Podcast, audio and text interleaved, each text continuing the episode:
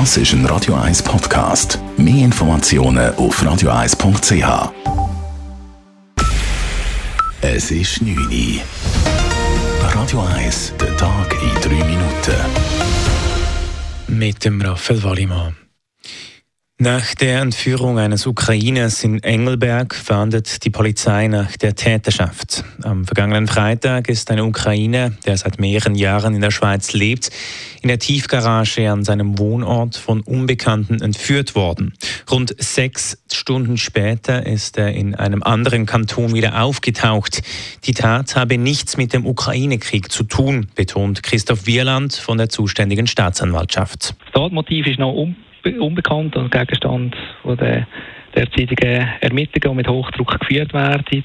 Ein politisches Motiv, gerade im Zusammenhang mit dem Ukraine-Konflikt, kann aber nach erster Erkenntnis ausgeschlossen werden. Eine groß angelegte Fahndung nach der Täterschaft ist derzeit im Gange.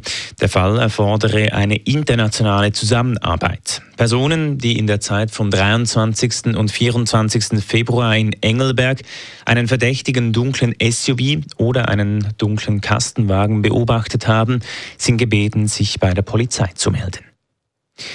Das Parlament hat den Teuerungsausgleich für AHV-Rentnerinnen und Rentner beerdigt. Nach dem Nationalrat gestern ist heute auch der Ständerat nicht auf die Vorlage eingetreten. Der Entscheid fiel mit 21 zu 20 Stimmen bei einer Enthaltung äußerst knapp. Noch im letzten Herbst hatten sich beide Räte für den vollen Teuerungsausgleich auf die AHV-Renten ausgesprochen.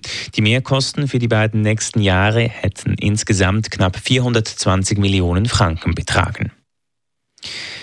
Die Besetzer der Hartturmbrache dürfen vorerst bleiben. Dies hat das zuständige Finanzdepartement der Stadt Zürich gegenüber Zürich Today gesagt.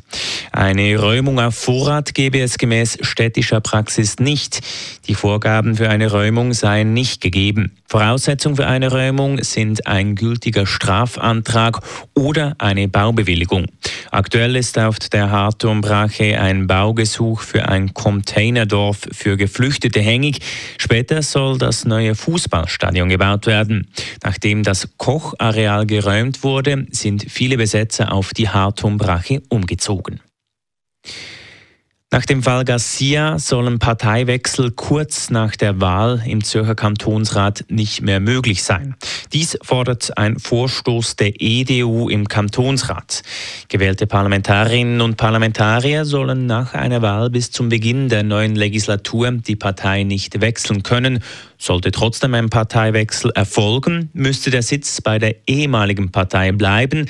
Ein Ersatzkandidat würde nachrücken. Kantonsrätin Isabel Garcia ist zehn Tage nach ihrer Wahl von der GLP zur FDP gewechselt. Radio 1 Wetter. In der Nacht und morgen hat es Hochnebel, der löst sich im Verlauf des Tages aber teilweise auf und es schaut einmal die Sonne führen.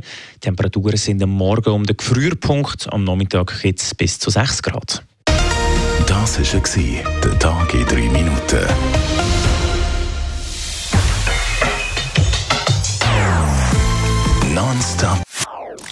Das ist ein Radio 1 Podcast. Mehr Informationen auf radio1.ch.